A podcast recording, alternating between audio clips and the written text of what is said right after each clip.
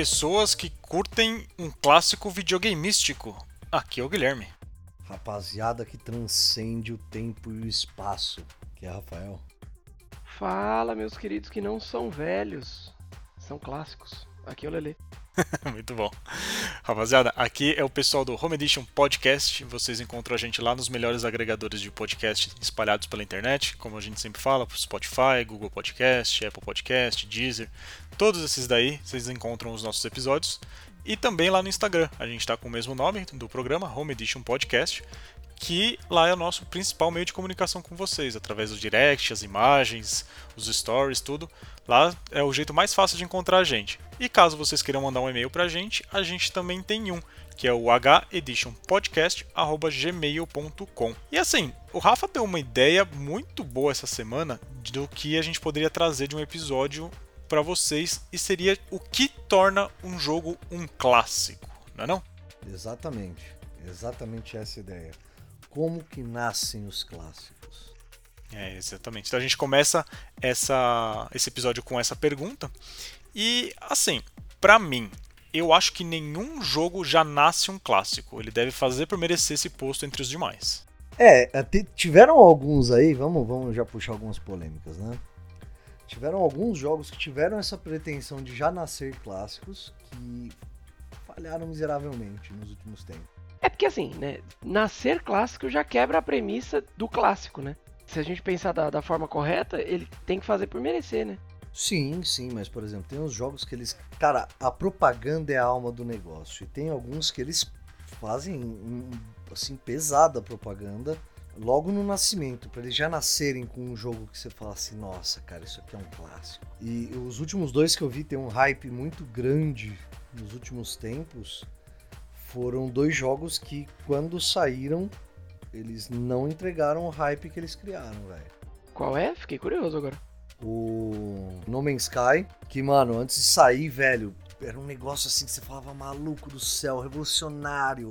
Um jogo que, mano, criou um hype gigante em torno dele. Aí, quando ele saiu finalmente, de um jogo que iria nascer um clássico por causa do hype da propaganda. E não, não só por causa do hype da propaganda, né? A gente tinha a concepção de que ele, de que ele ia criar um gênero, né? Sim, também. Pô, cara, era um negócio que assim, se eu ouvia os pessoal falando assim, conversa de mesa assim, casual, você trocando ideia com os camaradas, mano, era a promessa de uma vida, velho.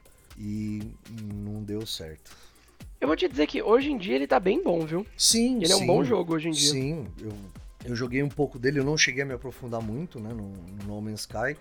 Mas, cara, vários amigos meus jogaram, falaram que o jogo tá polido, tá bem feito, tá bacana. Agora tem multiplayer de verdade. Exatamente. Né, que foi aquele lance que dois caras falaram assim: ah, vamos se encontrar no centro da galáxia. Os manos se encontraram no mesmo ponto e eles não estavam lá.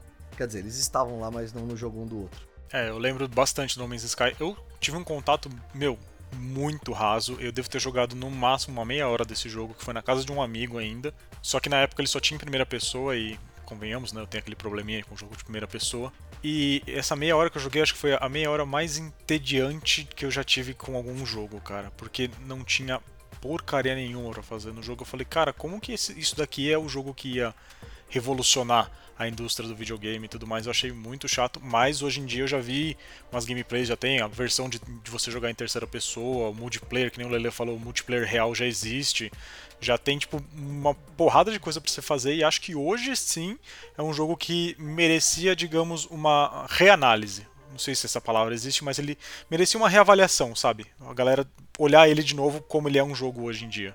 Merecia. Ah, sim, merecia. Isso eu concordo plenamente, velho. Concordo muito, muito com você nesse ponto.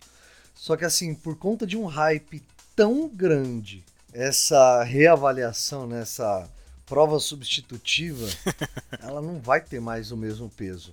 Entendeu? Sim, sim.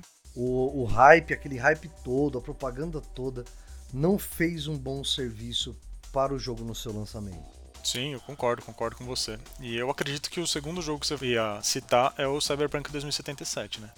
Na lata, velho. Esse mesmo. É, cara, esse eu vou te falar, viu? Eu, eu comprei. Eu, os dois eu, eu comprei no lançamento. O No Man's Sky eu comprei no Play 4, na época que lançou. passei ele pra frente pouquíssimo tempo depois, porque ele veio daquele jeito que a gente acabou de falar, né? E o Cyberpunk eu peguei pra PC, e eu ainda, tipo, esses dias eu li uma notícia de que agora ele tá bom mesmo. Que saiu um, um patch que realmente consertou algumas coisas. É, tipo, muitas das coisas que tinham problema. Eu ainda não tô com coragem de comprar ele de novo. Cara, eu vou te falar que eu já ouvi que melhorou muito, melhorou muito mesmo o Cyberpunk. Só que tava vendo né, algumas notícias, né? Navegando pela internet aí durante um horário de almoço ou outro, né? Um, um horário livre aí. E cara, eu vi gente reclamando que não dá para fazer, tem um final específico lá que eu acabei tomando spoiler. Eu ainda quero jogar esse jogo, né? Mas mais pra frente, quem sabe eu até esqueço o spoiler. Mas assim, tomei um spoiler violento de um dos finais que não dá para fazer porque buga uma porta que você precisa abrir. Ela não abre nem com reza brava, então ele, ele ainda tá dando umas engasgadas, velho. Ah, mas aí, tá... aí nada que a Bethesda não faça, né? Nos jogos dela. Ah, cara, mas Tá, tudo bem. A CD Projekt Red com Witcher 3. Eu gosto do Witcher 3. Eu dei uma chance pro jogo, achei um jogo maravilhoso. Vou falar dele novamente nesse episódio também, tá? E quando você vê lá o, o Roach, né, que é o cavalo dele, andando em duas patas. Carpeado. O carpeado, isso, ele mesmo. O carpeado andando em duas patas, as patas frontais, não são nem as traseiras, em cima de uma casa enquanto você tá querendo né, cavalgar para outra localidade do jogo. É, é assim, né? Você até vá lá, mas por exemplo, em, comparação a Quest, essas coisas, cara, eu joguei bastante Witcher 3 e eu não tive problema nenhum com nenhuma Quest. É, o, o, Cyberpunk 2077, eu acho que ele. Eu já falei isso no outro episódio, e assim, cara, para mim é um jogo que não foi feito pra geração. pra oitava geração de consoles, que no caso, Play 4 e Xbox One. Eu acho que não foi feito para essa geração. Eles tentaram colocar lá dentro e viram que não deu certo e falou: Meu, a gente já tá atrasado, já adiamos o jogo 3, 4 vezes, lança desse jeito. Fizeram uma leve sacanagem, né? Porque eles deram só a versão de PC pra galera analisar, por isso que ele recebeu um monte de nota alta no lançamento dele. Aí quando veio pros consoles, principalmente os base, né? O Xbox One e S que tinha o primeiro modelo que saiu também, ou o Play 4 Fat, ou o Slim, não o Pro, ou o Xbox One X esses daí sofreram horrores, cara. E acho que até hoje o pessoal fala que tá dando para jogar mais ou menos no jogo, mas ainda tá muito ruim. E assim, e até onde eu sei, a versão da, da geração atual, do, do Play 5 e do Xbox Series, a versão oficial não saiu. O que tem é aquele patch de melhorias da, da versão do, do, da geração passada para essa geração agora. Então a CD Projekt ainda está trabalhando no jogo, mas eu concordo com você. O hype que criaram, porque falaram que ia ser um jogo que ia revolucionar os jogos de mundo aberto e tudo mais, cara, tentaram transformar ele num clássico antes da hora, né? Porque. É, exatamente. Exatamente. É, enquanto tem. Você pega e fala, fala, pô, né, Cyberpunk, CD Project Red. Cara, eu sou apaixonado pela Lord Witcher hoje em dia. Falo, pô, quando começou o hype, eu no começo peguei um pouquinho. Só que eu falo assim, mano, isso não faz bem. Né? Nem para mim, nem pro próprio jogo. E os caras botaram um gás danado na, na, divulgação dessas coisas sobre o jogo. Eu gosto, eu gosto de jogos que vão, vão escalando sua longa estrada da vida até se tornar um clássico de verdade. Como um bom vinho, um bom whisky, né? Nossa, agora foi uma comparação de garbo e elegância. Muito. muito Mas o, o, Cyberpunk é outro jogo que veio com promessa de revolução também, né? Eu vou te falar, ele, a promessa dele me pegou. Porque, tipo, tudo nele me, me agrada. Mas é tudo que a gente acabou de falar, né? Veio com a promessa de, de revolucionar, com certeza se tornaria um clássico aí. Talvez no futuro ele, ele tivesse no lugar que hoje em dia o Deus Ex tem, que é um clássico dos, dos cyberpunks, FPS e espionagem. Talvez ele entraria nesse posto aí, e mas não deu. É, já entrando nesse ponto, assim, já que a gente estava falando de revolucionar, como esses jogos prometeram, o No Man's Sky e o Cyberpunk 2077 prometeram essa revolução, eu acho que para mim, uma gameplay inovadora, que muda tudo que a gente conhecia até então, às vezes até uma mistura de dois gêneros que traz algo novo, que faz todo sentido que outros títulos eles acabam até lançando nos anos seguintes e seguem essa mesma fórmula, eu acho que isso pode tornar um jogo clássico, sabe? Essa revolução, você trazer algo que ninguém nunca viu ou às vezes, que nem eu falei, você mistura dois gêneros que já existem, criando um terceiro gênero, uhum. e com isso você tem um jogo que, tipo, que nem o Rafa falou, ele transcende o tempo. É um jogo que ele pode ter 20 anos que você vai jogar ele hoje e você fala, putz, mano, a fórmula desse jogo ainda é boa. Ah, sim. Concordo. E, e, cara, tem- eu acho que tem muita coisa que faz do jogo um clássico também. Eu acho que tem jogo que marcou a nossa geração, por exemplo. Coisa, por exemplo, vamos falar de Brasil.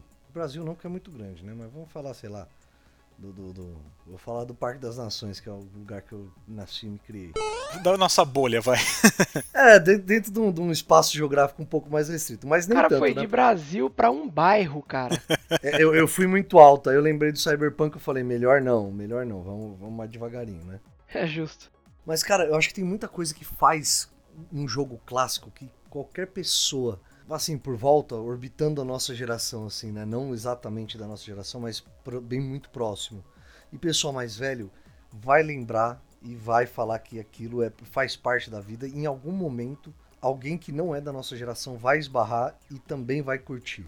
Cara, eu lembro de uma padaria que tinha né, numa rua aqui pertinho de casa, que tinha uma máquina, um fliperama lendário. Tartarugas Ninja, Turtles in Time. Putz, Malandro. cara. Fala pra qualquer pessoa da nossa geração, o cara conhece, o cara já jogou, velho. Ó, eu vou te dizer, inclusive eu acho que todo jogo que leva essa fórmula se tornou um clássico.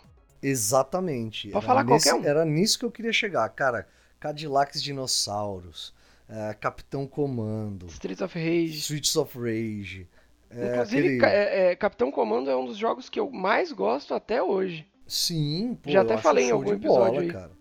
Você tem um bebê num- num- numa armadura Não meca roubou, gigante. cara, exato. Como, e como isso pode dar errado? Cara, Não- você não tem um como. ninja, um ninja múmia assassina. Aí você tem um ninja ninja também. Pode crer. E, mano, Cadillacs Dinossauros, velho. É um cara sentando o braço em Velociraptor, meu irmão. Hoje em dia isso não dá Exatamente. certo em lugar nenhum. É, mas é verdade. O Street of Rage ele saiu até o 4 recentemente, né? Você tá mentindo? Não. Saiu, Você, você não tá saiu brigando, você não tá brincando comigo assim, peraí. Oxi, você não abre sua Steam não, cara?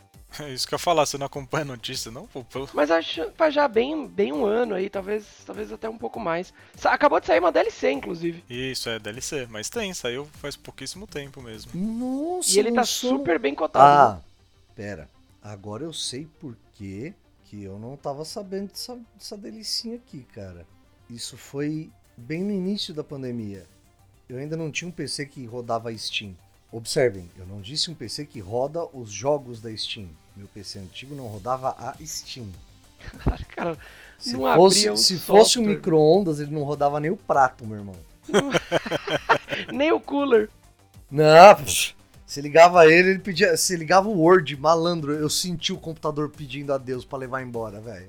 Ah, é que ele, ele já tinha dado a mãozinha pra São Pedro. Já, vai, com certeza. É, a hora que ele falou não rodava Steam, eu falei, não, pera, ele deve ter falado errado. Aí depois que ele falou, não, ele não rodava Steam, eu falei, caraca, velho, e eu achando que o meu notebook tava fraquinho aqui. Não, ele não, ele não instalava a Steam, cara. Então, talvez seja por isso que eu perdi esse, essa delicinha aqui. Ah, saiu, saiu a DLC dele dia 15 de julho. Desse ano ou do ano passado? Desse ano agora, a DLC. Tá aí um, um jogo aqui que vai entrar pra minha O meu já tá. É que ele tá um pouco caro. de jogos. É, mas a gente, a gente parcela em suaves prestações, carnezão Ah, Casas sim, Bahia, é. né, velho? Não, e ele, ele costuma entrar na. Quase toda sale da, da Steam ele costuma entrar. No momento ele Show tá de bola. 92,45. Mas você vê, isso, isso é um jogo clássico, cara. É um jogo que transcendeu. É um jogo que era comum assim nos anos 90, né? A gente pega na nossa infância. E, cara, hoje ele tá aí lançando no mesmo, lógico, com gráficos mais polidos, mas no mesmo estilo de jogo, uma coisa que a gente jogava quando era moleque, velho. Sim, sim, não, realmente, esses jogos de beat, beat 'em up, né, que eles falam, ou como a gente gostava de chamar na nossa infância, o jogo de briga de rua, Isso.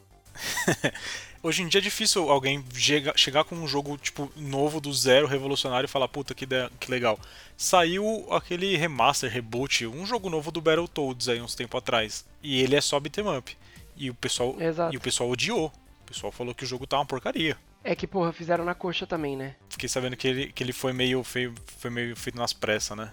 Diferente do Streets of Rage, que os caras pegaram um jogo que é bom e que tipo, todo mundo amava, e falou, meu, sabe, era um jogo amado, um jogo bom pra caramba, vamos fazer bonitinho, vamos fazer bem feito.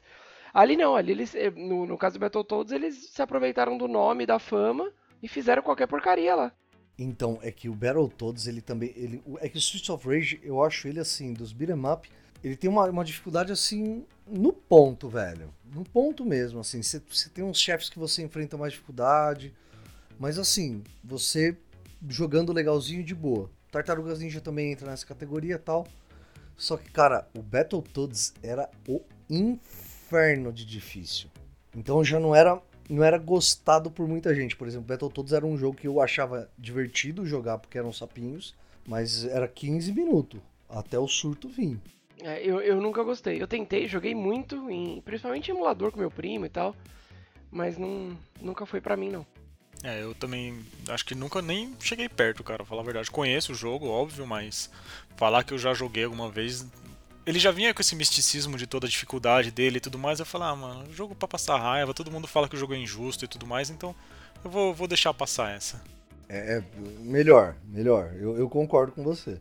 A real é que a gente tá. Eu tô falando que o, o, a versão nova aí é mal feita tal, mas a versão antiga também é. As, hit, as hitboxes eram mal feitas, tudo era horrível é. jogo.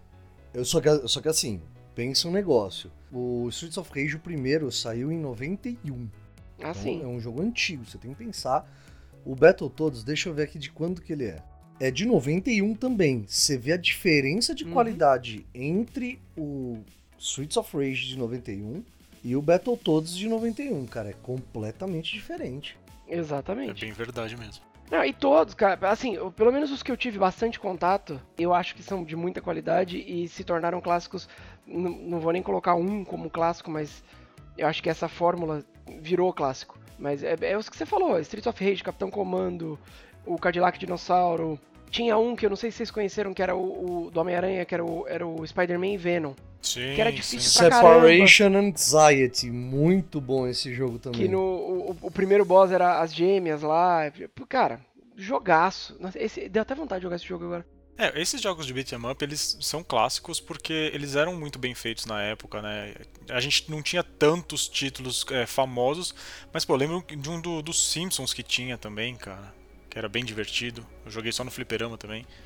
Mas eu acho que esses jogos dessa época aí, que o Rafa falou dos anos 90, são jogos que souberam trabalhar o gênero que eles estavam dentro. O, um que é um clássico e muita gente gosta até hoje, e a gente vê uma infinidade de jogos na mesma pegada, que eu até falei da mistura de dois gêneros, é o Symphony of the Night. Que ele pegou o gênero de RPG e a fórmula que o Metroid trazia e ele criou o que a gente conhece hoje como Metroidvania. E a gente tem muito jogo Metroidvania hoje. Ah lá, é outro. Ah, só, só, só vou fazer um adendo sobre os beatemaps. Para quem se interessa, para quem gosta e para quem ficou curioso, tem um bundle na Steam que tem os principais. Então tá custando 40 reais agora, mas tá sempre em promoção também. É, vale a pena. Cara, mas o Gui falou do Symphony of the Night. Castlevania, de forma geral, é, um, é uma franquia clássica, vai. Mas de todos os Castlevania, é o Symphony of the Night. E não, e não só, aí, por exemplo, eu dos beat'em up, eu falei assim, pô, o beat'em up ele tem todo aquela, aquele lance da nostalgia tal, que a gente jogou, que pô, uma geração inteira jogou. Muitas vezes, por exemplo, você tem hoje em dia, né, muita, muitos lugares temáticos de videogame, né, algum negócio, um mercado que cresce, e você vai sentar com seu filho, né, ou com um priminho mais novo, alguém aí, você vai sentar lá numa hamburgueria temática de jogo, você vai colocar um beat'em up, mas você não vai ter o mesmo com Castlevania Symphony of the Night. Só que esse jogo ele é bom. Tudo nele é bom. Do começo até o fim, o cara, o bagulho é bom. É, eu, o Symphony of the Night realmente é incrível e, e ele inspira jogos até hoje. Né? Tipo, jogos incríveis, inclusive, jogos excelentes. Assim, eu acho o gameplay do Symphony of the Night e, e de Metroidvania, de uma forma geral, excelente. Tanto que é um dos, dos estilos de jogos que eu mais gosto. Mas no caso do Symphony, do Symphony of the Night, eu acho que o que fez dele um clássico, colocando todas as qualidades dele de lado, mas exaltando uma delas, que é o level design. Eu acho que é tão primoroso e que se você jogar ele hoje em dia ainda é tão gostoso quanto ter jogado pela primeira vez. Porque o level design dele é muito bem feito, é gostoso de andar pelo castelo. Sim, tanto que um, um bom Metroidvania, o pessoal fala que é, tem que ser um Metroidvania que não simplesmente ele faça você ter aquele backtracking, né? Que é você pegar um item, uma habilidade lá na frente e voltar para um lugar onde você uhum, não conseguia uhum. passar. Não, você tem que ter um, um bom level design de, meu, não consigo passar dessa parte agora, beleza, tal, mas o desenvolvimento todo de você conseguir pegar aquele item, aquela habilidade, depois você voltar e passar naquela porta que tem um porquê você voltar naquela porta ou naquele lugar onde você não alcançava e tudo mais. Eu acho que um Metroidvania bom, ele vem disso daí, não simplesmente, ah, vamos fazer um jogo 2D com elemento de RPG e o cara vai ficar voltando às vezes aqui e o mapa a gente pode fazer bem retinho e tal e tudo mais, só coloca uma porta com uma cor diferente aqui. Tipo, não, é legal isso. Exatamente. O, o, backtracking realmente é muito gostoso e fazendo um paralelo ao que você falou de tipo de ter um porquê da pessoa voltar, além disso, de ter o fator surpresa também. Porque a gente nunca sabe o que vai, assim, obviamente, para quem já jogou muitas vezes, a gente sabe, né, o que, que a gente vai encontrar. Mas acho que talvez seja outra coisa que o, que o level design faz com primor nesse jogo. De te entregar surpresa. De tipo, de você tá lá na frente e você conseguir uma habilidade que você não lembra mais que você precisava passar por tal local e, e você continuar jogando e tipo do nada você fala puta peraí agora agora eu tenho essa habilidade aqui aquela parte do começo do jogo eu consigo. O que, que será que tem se eu é, alcançar aquele aquele local? Isso eu acho que é uma coisa também que faz o jogo ser tão divertido tão gostoso de jogar. E a música? E a música e a música. Malandro. e a música. Ó a trilha trilha sonora desse jogo é na risca Nossa, a velho. música é inacreditável é excepcional. É inacreditável. E assim, é muito boa. É, é, eu não sei se é um pouco pretencioso a gente falar, mas, por exemplo, tem muita franquia que, que usa a mesma temática, vai. Né? Vampiros, Drácula, lobisomem, criaturas da noite, né? Portais, portais do inferno.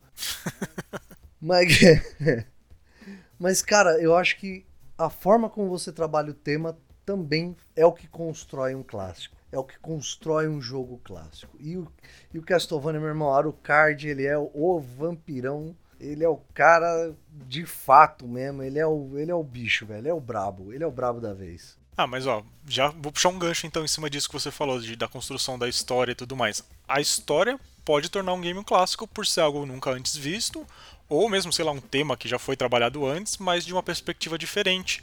Sei lá, às vezes coloca, pega um tema que a gente já conhece e coloca um personagem fictício no meio lá do, do dessa história, que a gente pode pegar até uma história real e coloca um personagem fictício lá que acabou mudando algumas coisas, e isso pode tornar um jogo um clássico também. Isso é um ponto, mas a questão da história e da inovação na história, um jogo que fazia muito sucesso, mas quando esse título saiu e explodiu o, o mercado e ele tem uma das maiores notas do Metacritic até hoje, é o Ocarina of Time, cara.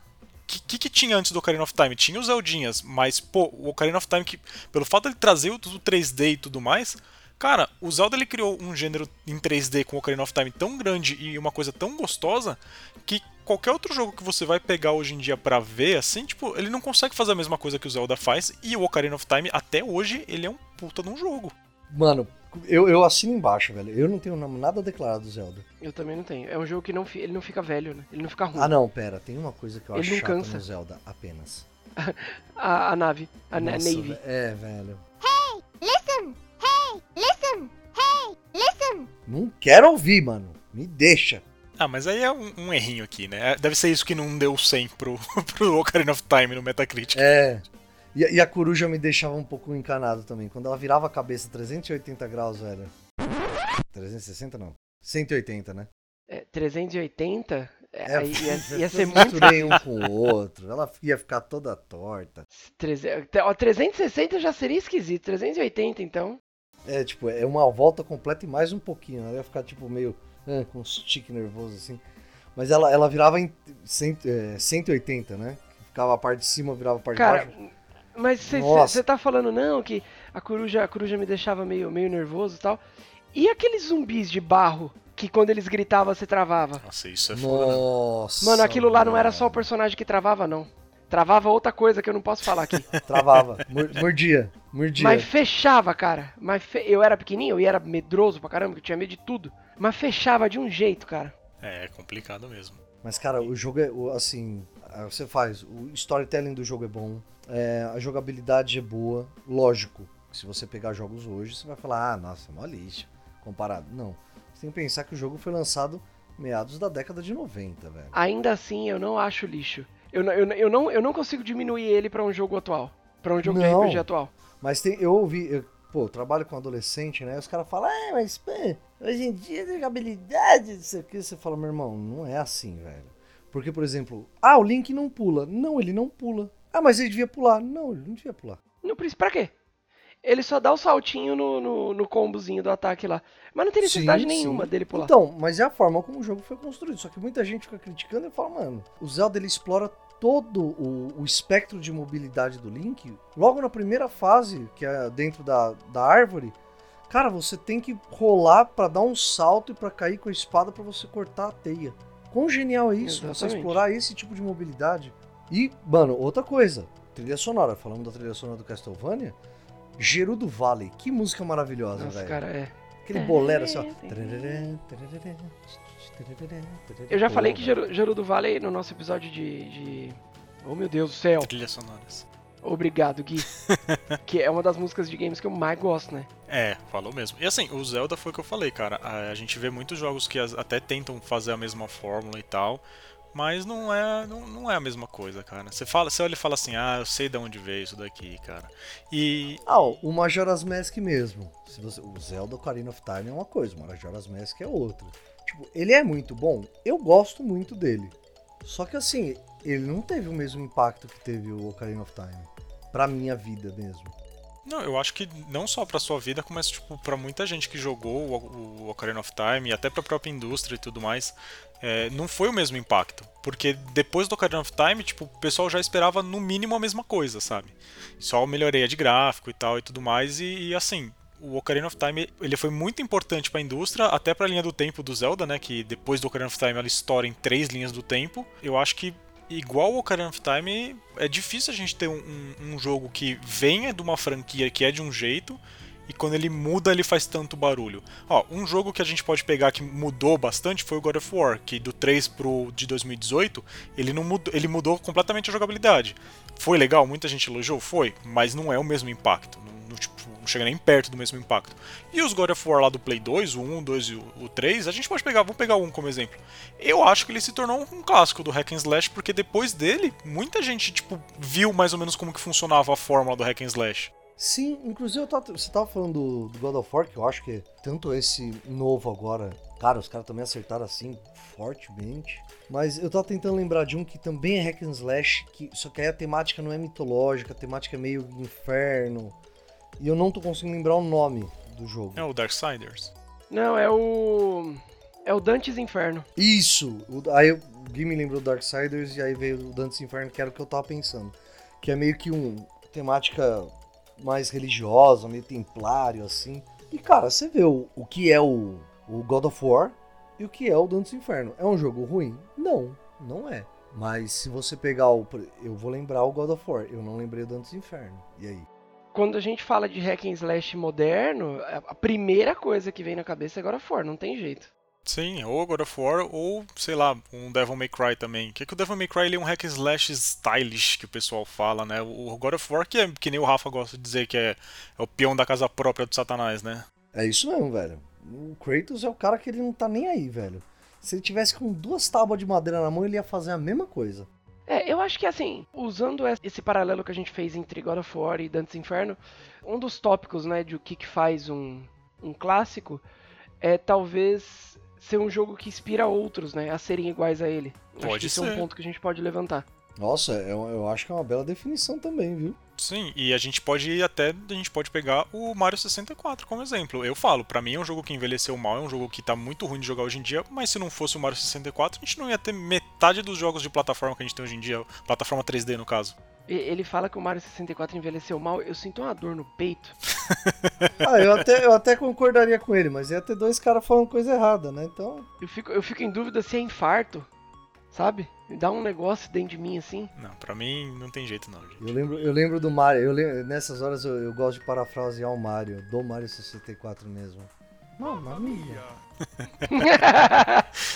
até tristeza veio na voz, mas... Eu queria, eu queria fazer o gritinho, mas o gritinho eu achei que não ia rolar. Muito fino, é tipo um soprano. Eu tô, tô mais ali num barítono. It's me! Era esse gritinho? Não. não. aquele quando ele tá caindo de longas alturas e normalmente ah, não tem nada não embaixo, que aí ele faz aquele não gritão dá. dele. Eu acho sensacional aquilo. E ele tem uma, uma flutuação vocal, né, naquele gritinho. É, desespero. mas então, mas é, o Mario 64, cara, ele foi um gênero, ele foi um jogo que, que transformou, né? Que fez o gênero plataforma 3D. Porque antes disso, meu, a gente teve. Que, que jogo a gente teve? O Bubsy 3D, que é um jogo que parece que nem terminaram e lançaram. Nossa, peraí, eu nem sei que jogo que é esse. Fala de novo aí, só pra eu jogar na net, só pra eu ver o que, que é, que eu não faço ideia do que você tá falando. É Bubsy. Bubsy 3D. É de um gato. Ele já tinha jogo em 2D, mas tentaram fazer um 3D e, cara, é de doer a vista. É de doer a vista, cara, o, esse jogo. Porque é muito ruim. O pessoal parece que realmente não terminou o jogo. Ah, tá. E assim, depois do Mario 64, que a gente teve todas as linhas do Mario, do Super Mario também, né, em 3D, o Sunshine, o Galaxy, Galaxy 2 e por aí vai. E muitos outros. Cara, disco, eu só preciso fazer um comentário sobre esse Bubsy. Achei, achei ofensivo, velho. Não, ele ofende, ofende. Eu, tudo, tudo bem que tem um aqui que apareceu de 2017 que eu achei bonitinho, bem feitinho, assim, graficamente, pelo menos. Mas, mas o 3D, que é o que eu pesquisei mesmo, que é o que apareceu a maior quantidade de imagens, é do Play 1, né? Isso, esse mesmo. É. Tá, tá, tá. É do, dói, dói. Tá doído. Ele, ele ofende mesmo, cara, ele é ruim demais. E assim, que nem eu tava falando, os jogos que vieram depois do Mario 64, pô, até o que o pessoal chama lá de Coleta Toon, que é os Banjo-Kazooie da vida, essas coisas, o Yooka-Laylee também, que é um jogo mais recente, mas que bebe da mesma fonte, o Conker's Battle for Day. Cara, são jogos assim, além de ser o Coleta Toon, que você coleta um monte de coisa pelo, pelo cenário e tudo mais, são plataforma 3D. E esses jogos, meu, eles pegaram o mesmo molde que era o Mario 64. Não, não tem como a gente falar, ah, não foi isso. Não, foi isso mesmo, cara. Mario 64, por mais que o jogo tenha envelhecido mal, é um jogo clássico. É, ah, tirando a parte do envelhecer mal, eu concordo tudo com, com tudo que você disse. Mas, cara, eu vou, eu vou mandar uma imagem. A gente costuma gravar pelo Discord. Eu vou mandar um link da imagem do Bubsy 3D. Aí vocês falam o que vocês acharam. Não, eu conheço, eu vi análise desse jogo já e, mano, é, é nojento esse jogo, cara. Não, mas, mas, mas vê, vê essa imagem. Eu quero, eu quero ver a sua reação ao vivo, desta imagem em particular. Mano, parece que ele tá travado de crack, velho. Mas é uma coisa, o jogo não é assim. Ele é feio, mas não é Não, desse acho- jeito. aí acho que é uma etapa do desenvolvimento. né? Não, mas olha, olha essa imagem, meu irmão. Parece que ele, mano, parece que ele fumou a kryptonita. É, o Bubsy tinha em 2D também. Eu acho que talvez pro Super Nintendo, não sei. Eu não lembrava dele, mas depois que eu pesquisei eu lembrei. Ele tentou ser um, um- um mascote da época aí, da, dessa empresa que lançou, porque era naquela época que toda empresa tinha um mascote.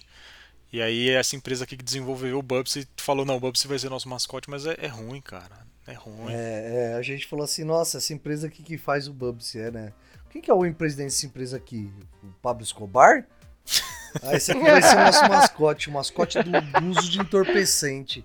Maluco, velho, isso aqui tá doendo na minha cara, velho. Parece que eu tomei um tapa do Maguila, no auge.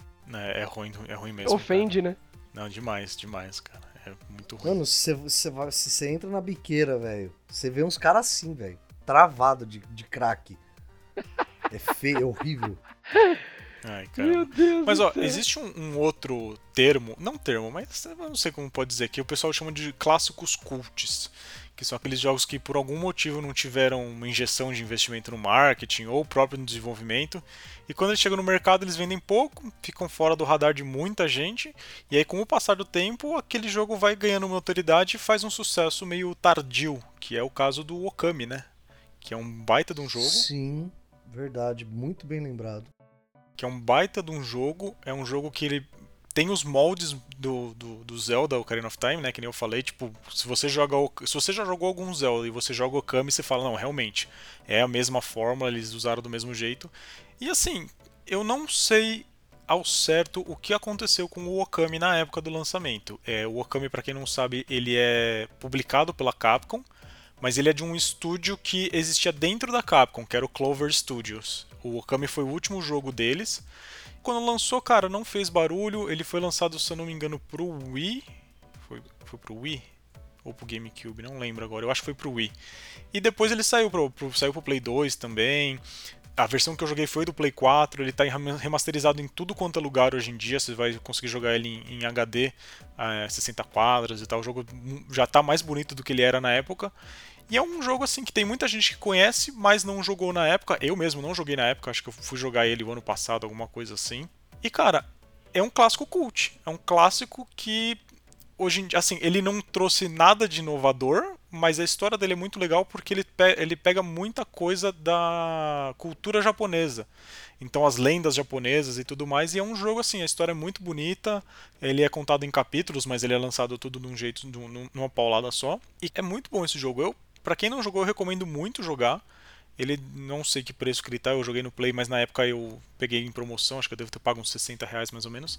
E é um clássico cult. Não sei se vocês conhecem algum outro clássico cult, mas esse aqui eu, eu falei, ah, já que a gente vai falar de jogos clássicos, eu queria trazer um, um jogo que é um clássico cult, né? Que eles chamam. Assim, eu. É que assim, você, quando você fala um clássico, o Kami. Eu realmente não sei. Eu joguei ele na época pra Play 2, né? Na, na, na casa de um amigo aqui da minha da rua, né? Muito bonito o jogo. Eu gostei muito. Eu não tinha o Play 2 na época, né? Eu fui ter o Play, 2 muito tardiamente. Só que eu falei assim, pô, esse é um jogo legal. Esse é um jogo que merece. Só que é, realmente ele, ele teve um caminho mais longo até, até se, se tornar um clássico, né? E você falou um negócio que eu achei bem verdade também, Gui. Não necessariamente o jogo precisa ser revolucionário para ser um clássico. Tipo Final Fantasy. Toda a mecânica do, do, do Okami é inovadora, é revolucionária a parte do uso da tinta, assim. Na verdade, eu acho que ele é bem único, porque não tem como você adaptar isso em outro jogo, assim, fazer algo parecido com aquilo. Mas é, é bem. Eu acho bem diferente a forma com que ele funciona. É, ah, sim, é sim. verdade. Ah, ah, dentro, é, é, que assim, eu nunca, como você disse, eu também nunca vi nenhum outro jogo que traz essa mecânica do que ele faz. Mas, cara, eu, pra, pra mim é um clássico. É que eu, eu não conhecia o termo clássico cult.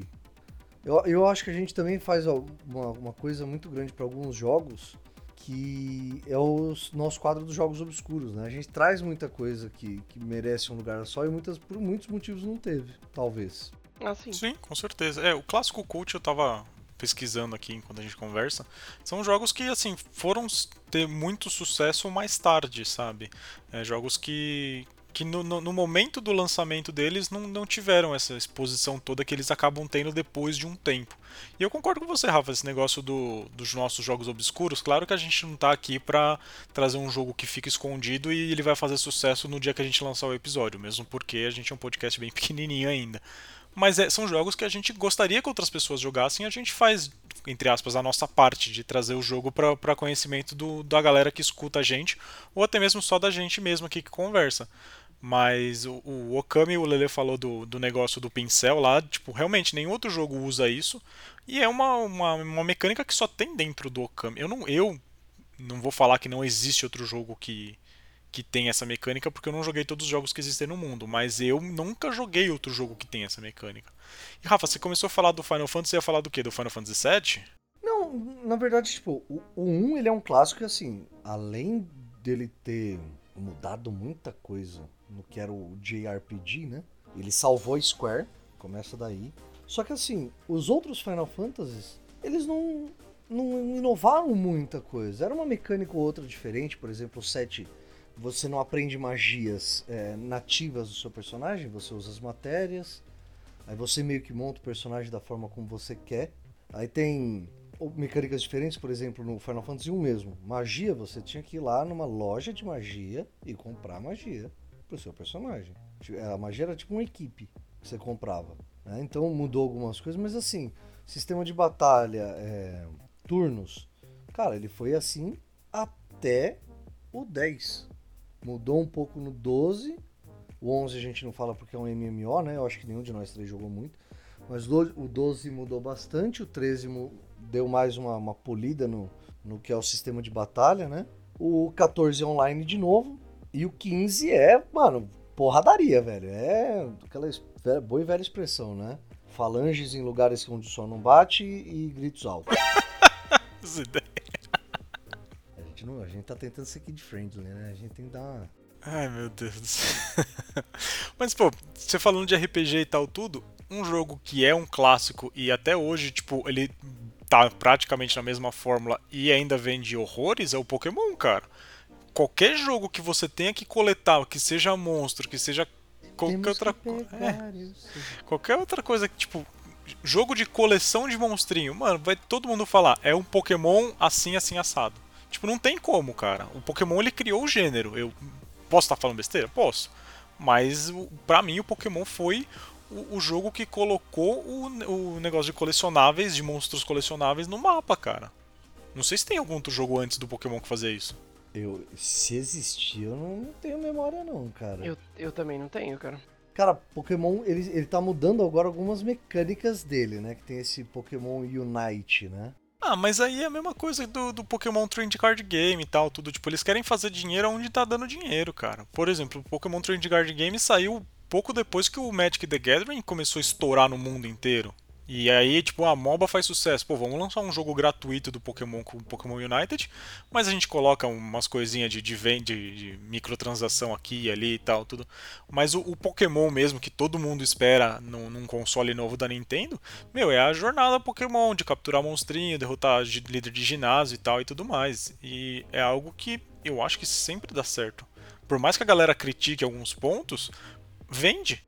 Com certeza. Por exemplo, tem o Sword e Shield. Não vende pouco, que, não. É, então, tem o Sword Shield que fez um sucesso estrondoso. Eu, eu achava que depois do X e Y ia ser difícil a Nintendo é, chegar mais um ponto acima. E, cara, os caras chegaram, velho, com o Sword Shield. É, sem contar que ainda teve o Sun e o Moon ainda, né? Que depois saiu o Ultra Sun e o Ultra Moon e a galera adora esses jogos e o Sword Shield também. Então, o Sun e o Moon, eu ouvi assim, bastante coisa que ele não agregava muito mais coisa do que o XY já tinha feito. O Sword Shield eu vejo, aí o Ultra Sun e o Ultra Moon eu não, não vi nenhum review do jogo, mas o Sword Shield eu vi bastante review e cara, tudo lá em cima, velho. Tudo lá em cima.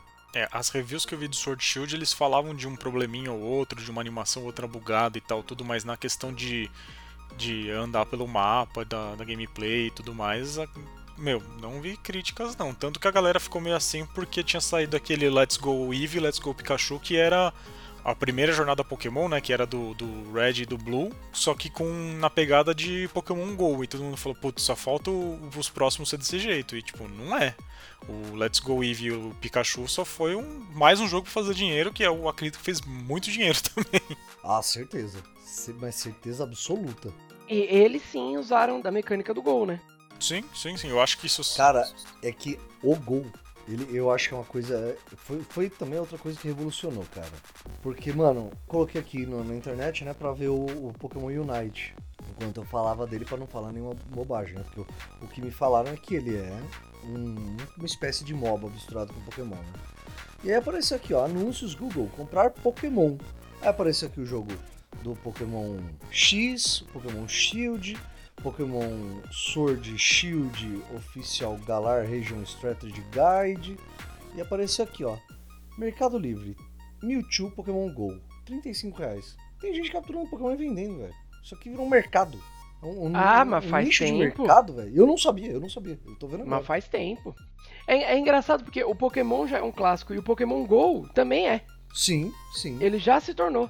E é engraçado que muita gente jogou Pokémon GO, tipo, por dois, três dias e falou, ah, deixa quieto. Mas na hora que estourou, mano, o que tinha de gente que nunca tinha nem chegado perto de um Game Boy na vida ou queria saber o que era Pokémon na, na Eliana, tava lá postando nos stories que, olha, capturei um Bulbasauro dentro do, da linha amarela do metrô. Sim, verdade. Cara, eu fui uma vez no, no Ibirapuera, mano. E à noite, assim, era uma terça-feira. Eu e uns camaradas, mano, a gente ficou lá, acho que uma meia-noite e meia, mais ou menos pegando Pokémon. E você acha que nós éramos os, os únicos otários que estavam lá? Não, não. O parque estava lotado, lotado. Lotado de gente. Cara, eu vou te falar, para quem acha que parou esse, o, o Pokémon GO, não parou não. Porque hoje em dia em pandemia a gente não tem mais muita referência de nada. Mas é, até um pouco antes da pandemia, eu tenho um amigo que chama Leandro também que joga até hoje. E tem uns lugares que ainda bomba, de, de bastante gente mesmo reunida. Não, mas se você estiver escutando a gente agora aqui e estiver no seu celular aí, abre o Pokémon GO aí, baixa o aplicativo e abre. Você vai ver que certeza que perto da sua casa vai ter um, ou da onde você estiver escutando, vai ter um ginásio, um centro Pokémon e, meu, certeza que vai ter gente participando do negócio, vai ter gente rodando moeda, gente batalhando no ginásio e tudo mais. Porque não tem jeito, cara. Não é só porque, ah, eu parei de jogar que o negócio morreu. Não, cara. Eu, eu joguei realmente por uma semana no máximo e não, não me chamou atenção. Mas, cara, o negócio tá movendo uma grana pra Pokémon Company e pra Nintendo que, meu, não, não tá no gibi o negócio, cara. É, eu vi no ano passado, ou foi em 2019, entre 2019 e 2020, de que foi o melhor ano de Pokémon GO desde o lançamento. Então, tipo, ele ainda tá com a vida útil dele bem, bem recente. Sim, e com certeza virou um clássico do, dos jogos mobile, porque, meu, moveu literalmente o mundo inteiro, cara. Que nem eu falei, até quem nunca quis saber de Pokémon tava jogando Pokémon GO. Sim. Mano, virou um fenômeno, cara. Eu acho que é isso que faz um clássico, é quando é um fenômeno. Cara, eu vou falar um que eu considero que seja aí um clássico, mas eu vou gerar uma certa revolta por parte de muita gente. E acho que entre nós também. Skyrim. Que? Não, eu considero sim. Cara, eu já. Eu, assim. Pera, pera, pera, Skyrim pera, é pera, um- pera, pera, pera. Mas o Skyrim você tá falando desde o do primeiro lá, né? Do Não, primeiro. Não, eu não, pera, tô, não. eu não tô falando. Não, eu não Tá. tô falando de Elder Scrolls, Tá. eu tô falando do Skyrim. Tá, eu confundi, Que é o- eu confundi. Que, que ele é o Elder Scrolls 5, né? Isso, isso. Por exemplo, o, o primeiro eu nunca joguei, o primeiro Elder Scrolls. O segundo eu joguei bem pouco. O terceiro é o Morrowind, eu joguei bastante. Eu acho que é um dos melhores Elder Scrolls que eu já joguei. Uhum, que você, não importa se você tá no level 80, um caranguejo te mata. Sim, sim, mas assim, você encontra o caranguejo on drugs, velho. Esteroides puro, bicho bolado. Sim, sim. E, e vem o Skyrim, que é o quinto Elder Scrolls, né? Tem o Oblivion, que é o, é o antes do Skyrim, que eu gosto muito. Tem muita gente que não gosta. Eu gosto da história, a história dos príncipes da Édricos, né? Uma coisa meio viagem assim espiritual, tal, inferno, essas essas bodega aí que não presta. Mas o 5, cara, é um jogo que, por exemplo, eu dou aula para as mais variadas tribos urbanas. Quando você vê aquele moleque que ouve funkão estourando o dia inteiro e olha pra você e fala: "Professor, tu já jogou Skyrim? O bagulho é louco demais". Você olha pro moleque e fala assim: "Mano, é um RPG estilo medieval e, e o cara que ele não é o nerd da sala. Ele tá falando que ele curtiu Skyrim. É é um jogo que ele, ele transcende as tribos as tribos urbanas, cara. Ele agradou tanto eu, eu sou um nerdaço, né? Eu tenho um atestado de nerd porque eu jogo Magic, você também, Guilherme. E você, Lele, em breve, tá? Você não vai Não, não, fugir, não, não. não. Você não vai fugir, não. Não, não, não. Eu, eu já gasto muito. Eu, já- eu já gasto muito dinheiro com board game, não dá pra gastar com Magic, não. Esquenta cabeça, não. Pelo gente. amor de Deus. Pra tudo a gente dá jeito, não dá- dá jeito pra morte. Fica, fica tranquilinho que a tua vez vai chegar. A tua hora tá chegando, tá? É. Mas, cara, eu, tipo, a gente é uns, uns nerdaço mesmo. A gente foi, tipo, não, não é aqueles nerd gangão que fica. Mas, pô, a gente é nerd, velho. E quando a gente pega um jogo que é mais voltado pro público nerd, geek e tal, que faz um sucesso com todos os públicos, cara, eu vi fazer sucesso com todo tipo de pessoa, velho. Que gosta de RPG, que não gosta de RPG, que gosta da temática medieval, que não gosta da temática medieval. Falou, caramba, é um fenômeno. Tudo bem que a Bethesda hoje, ela, tipo, ordenha esse jogo como se não houvesse outra fonte de renda pra ela, né? Mas, cara, eu tenho que dar o crédito pro Skyrim, velho. Eu, eu acho que ele se en- encaixa por ter transcendido as tribos urbanas. Cara, essa sua análise eu acho muito válida, é realmente muito interessante. Né, de que até uma pessoa que a gente não espera, né, um, um, um jogador que a gente não espera que vai se interessar por esse tipo de jogo, se interessa. Assim, eu reconheço a importância do Skyrim no mercado de games, né, no, no- no mundo dos games. Mas talvez eu não dê um crédito de clássico pra ele por um motivo, ou dois, talvez. Ou se eu continuar pensando, pode ser que apareçam outros. Mas, porque ele só funciona no nicho dele e o Oblivion é mais clássico que ele. Que o Skyrim é o que é depois do Oblivion. Sim. Porque é o fato, Morrowind- isso é fato. Eu, te- eu tenho que concordar. Né? O, o Morrowind, é, foi, muita gente jogou, eu não joguei, eu aliás, não joguei muito, joguei um pouquinho, né, na, na minha adolescência, com o meu primo também. Lembro que era difícil pra caramba, e eu lembro que o Oblivion veio com toda, tipo, a grandeza que o Skyrim tem. Né? O Oblivion veio, tipo, como um jogo, tipo, muito inovador. O Oblivion, na, na minha adolescência, pelo menos, a, recepção que eu tive dele foi a recepção que eu tive do Cyberpunk hoje em dia. Porque eu tinha um amigo na escola que tinha um PC na época que rodava Oblivion. Tipo, na época, né, era muito caro É, um PC que rodasse é. Oblivion. Precisava de uma máquina potente, velho. Hoje em dia, qualquer caixa de sapato, cara, de, de All Star pra cima, roda o, o Oblivion. Roda até o Skyrim, na real. E eu lembro que ele chegou na escola contando pra gente que, tipo, você podia fazer tudo. E que você podia ir pra qualquer lugar. e que você podia tipo trocar a sua arma e colocar um arco. E se você atirasse com arco, a flecha ficava presa no inimigo. A, a visão que eu tinha dele contando parecia um The Sims medieval e que eu era um guerreiro. E que eu não era, tipo, só uma, uma pessoa que mora numa casa.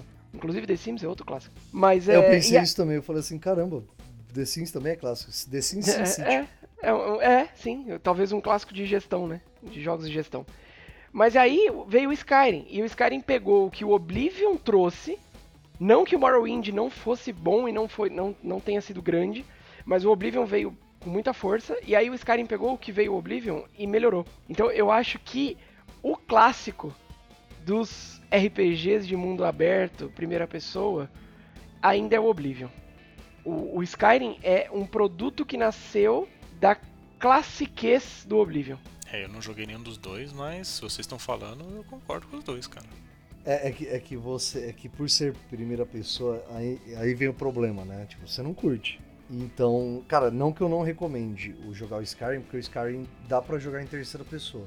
Mas eu acho que o terceira pessoa não funciona muito bem para ele, nem o, Skyrim, nem o Oblivion, nem o Morrowind, na verdade, nem o Elder Scrolls. Eu recomendo jogar Não, não funciona. É, eu ia falar, eu já escutei gente falando que dá para jogar tanto, até acho que o Fallout dá para jogar também em terceira pessoa, mas eles falam, eles só colocaram esse modo porque, tipo, teve gente que chiou, mas eles fizeram, ah, mano, faz de última hora esse negócio aí e só coloca aí, tá tudo certo. Mas eu já ouvi falar que é, é quase injogável jogar em terceira pessoa esses jogos. É, é tipo jogar GTA em primeira pessoa.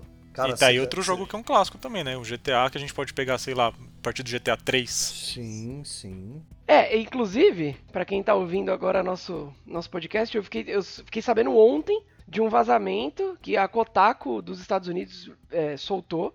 Eu acho que nem vocês dois sabem ainda.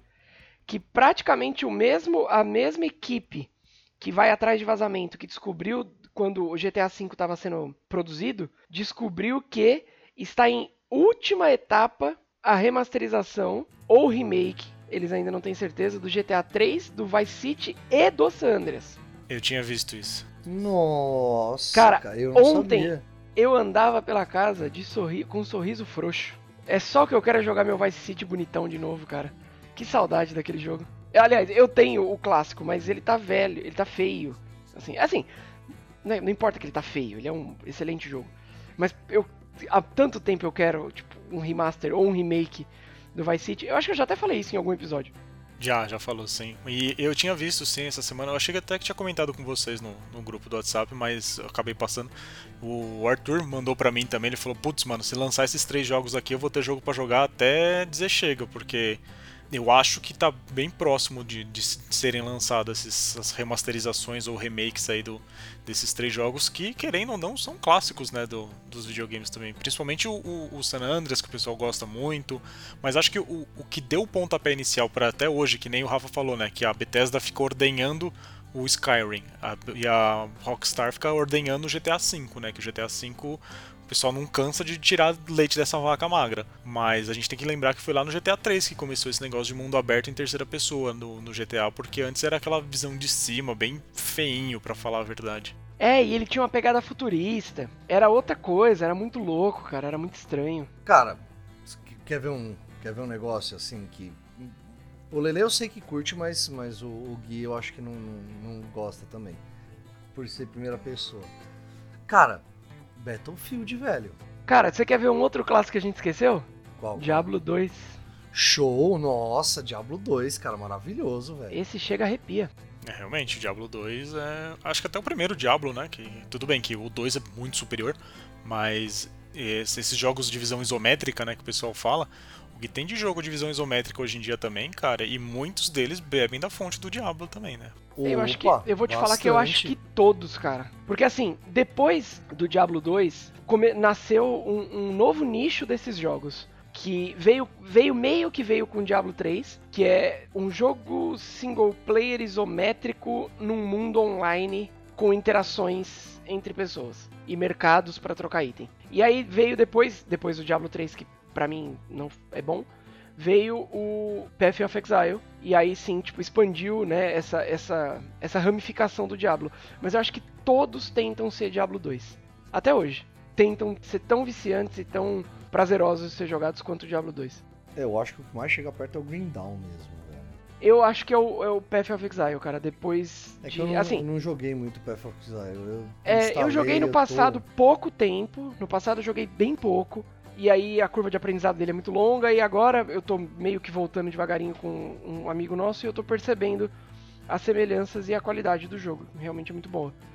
Mas e o Green Dawn também, é outro jogo excelente. Mas Diablo é um clássico inegável, né? Com certeza, com certeza. Quem fala que não é isso, tá errado.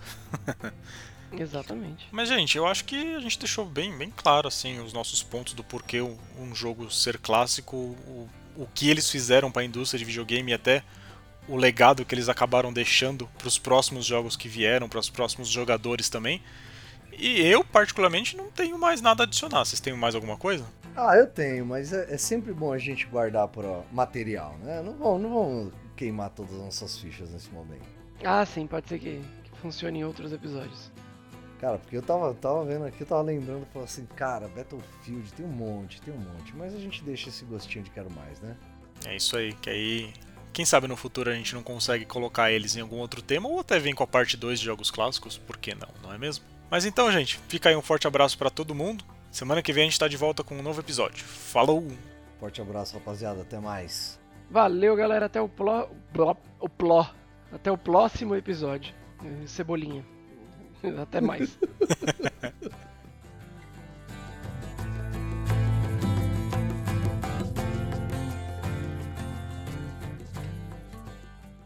Finding the right person for the job isn't easy. Just ask someone who hired their personal trainer as a caterer. All right, folks, let's keep this line moving. You there with the tongs. Picking up one Duchess potato at a time will not cut it at my catering table. Drop and give me 50. But if you've got an insurance question, you can always count on your local Geico agent. They can bundle your policies, which could save you hundreds.